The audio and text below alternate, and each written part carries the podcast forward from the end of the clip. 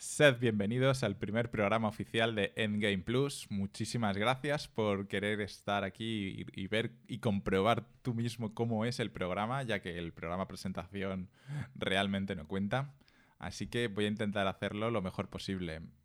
Como habrás leído en la descripción, esto es un programa dedicado a Resident Evil 3. Yo soy Paco Martínez, Framara, y vamos allá.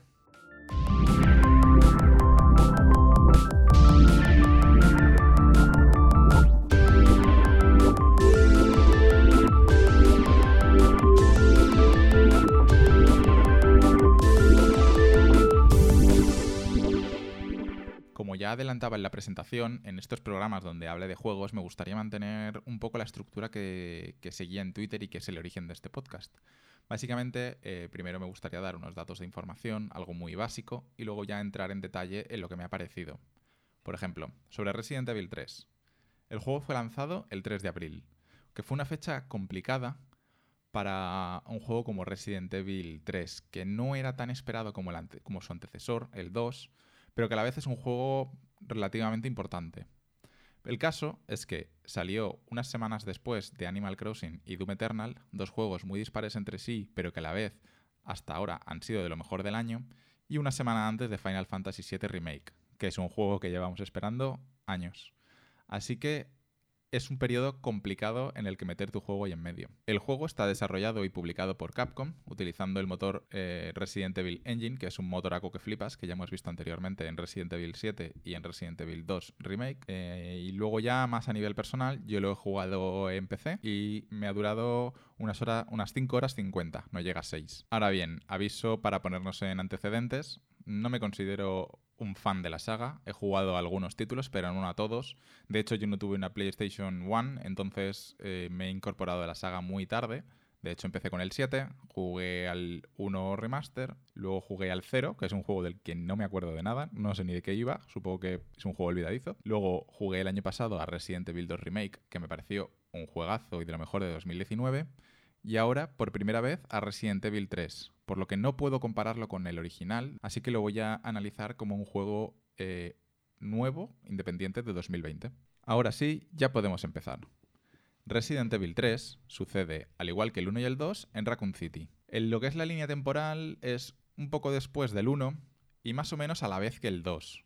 Y luego, en cuanto a los personajes, hay una gran diferencia respecto al 2, porque en el 2 tú elegías un personaje nada más comenzar y hacías todo el run con ese personaje y luego tenías la oportunidad de jugar el run paralelo o complementario con el otro personaje. En este caso no es así, y creo que es un gran punto negativo que habría que darle al juego.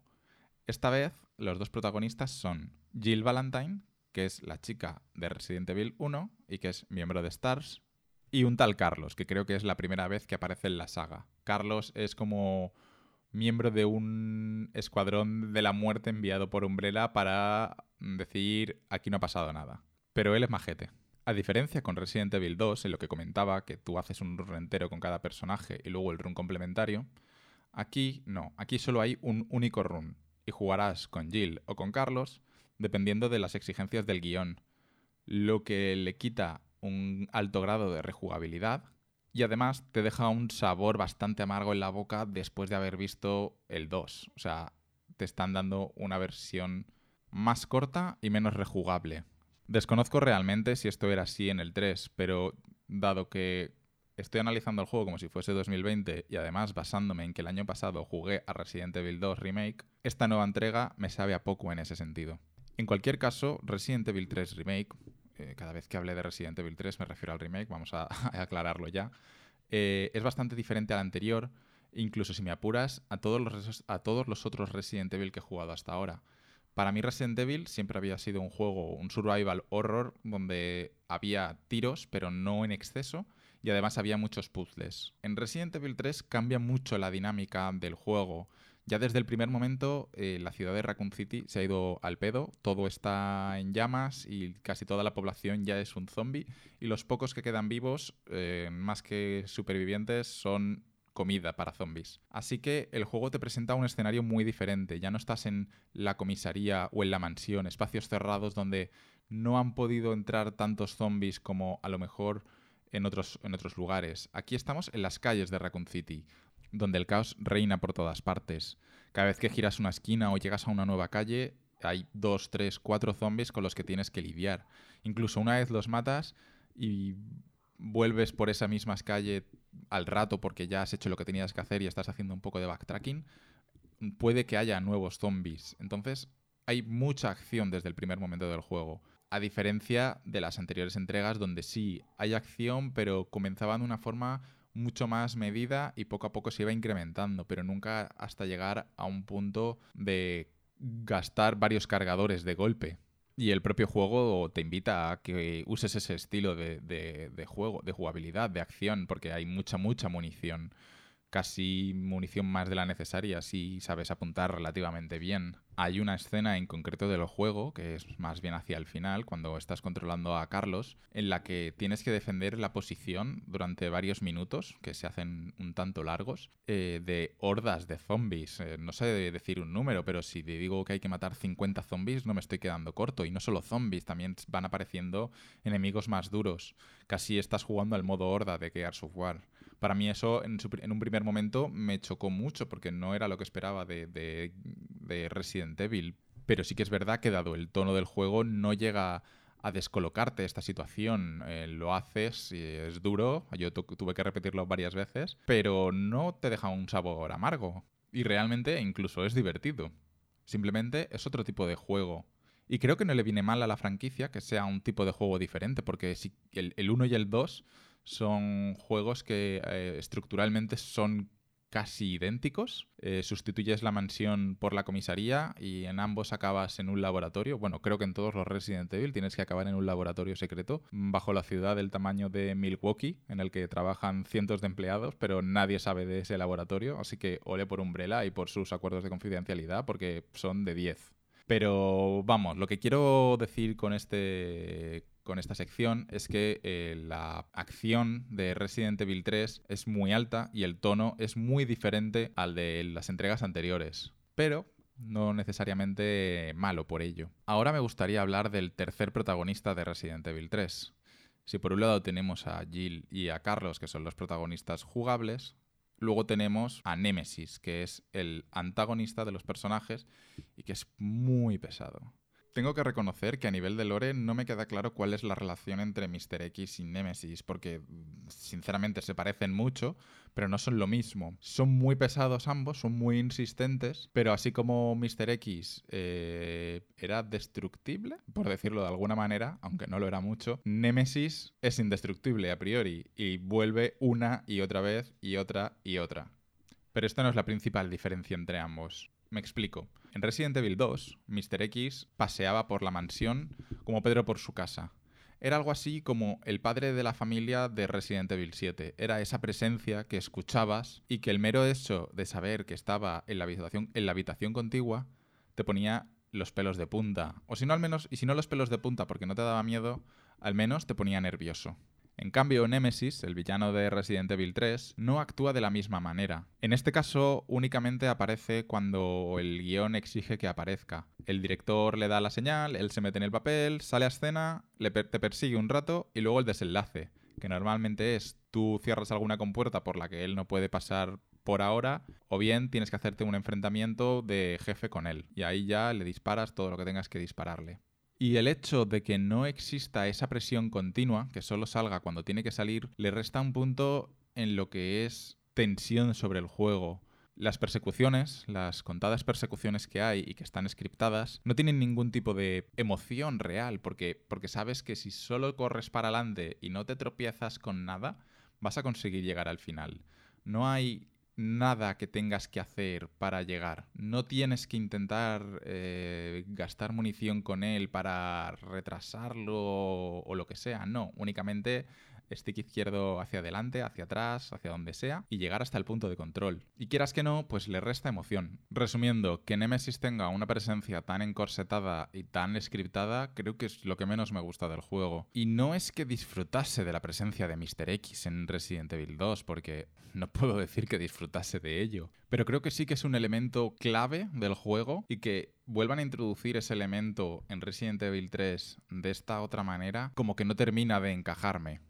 Y el último punto del que quiero hablar de Resident Evil 3 es su duración. Como he dicho antes, al principio del programa, yo he tardado unas, unas 5 horas 50 en terminarlo y creo que he explorado bastante, creo que he explorado todo lo que da el juego en sí. Y, como también adelantaba, el juego no ofrece un run alternativo o complementario, sino que el resto de runs adicionales a este que puedes jugar van a ser otra vez el mismo y como mucho le incrementas la dificultad. Así que, aunque a priori una duración de 6 horas puede parecer algo negativo, yo creo que no lo es, y de hecho soy defensor de esas 6 horas. Lo que creo que es negativo es el precio al que viene el juego. Porque aunque yo no creo en que la relación euro-hora tiene que salirte a cuenta, porque tampoco es posible medirlo, no puedes comparar, por ejemplo, una experiencia como mm, Assassin's Creed, que suelen ser juegos muy largos, con títulos, por ejemplo, como Uncharted ambos cuestan lo mismo en el precio retail, pero la duración es diferente. Entonces hay que saber medir cuánto queremos pagar por un juego. Creo que Resident Evil 3, en general, aunque es un juego bueno, yo le daría un 7,5 o un 8,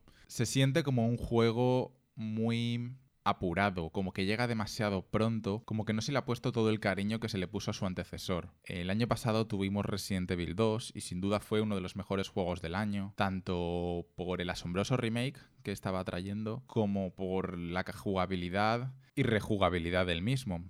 En cambio ahora, justo un año después, nos traen otro juego con el mismo motor que no es algo negativo, pero que reutiliza niveles, como por ejemplo el de la comisaría, en el que volvemos a pasar en Resident Evil 3, y no ofrece ningún aspecto rejugable. Y ambos juegos cuestan lo mismo. Ese es el problema que ha tenido Resident Evil 3, y por el que mucha gente no lo ha jugado de lanzamiento y está esperando una oferta. Yo mismo no lo juego de lanzamiento por este motivo, eh, y al final encontré una oferta que me permitía jugarlo en Steam de una manera más económica, y a ello que me fui. Si Capcom hubiese aceptado que Resident Evil 3 no tiene las expectativas ni el nivel de Resident Evil 2 y hubiesen sacado el juego PON a 40 euros, estaríamos hablando de un caso completamente diferente. Pero Resident Evil 3 en gran medida se, se siente como si fuese un vamos a por tu pasta y eso es lo que a los jugadores acaba por no gustarle.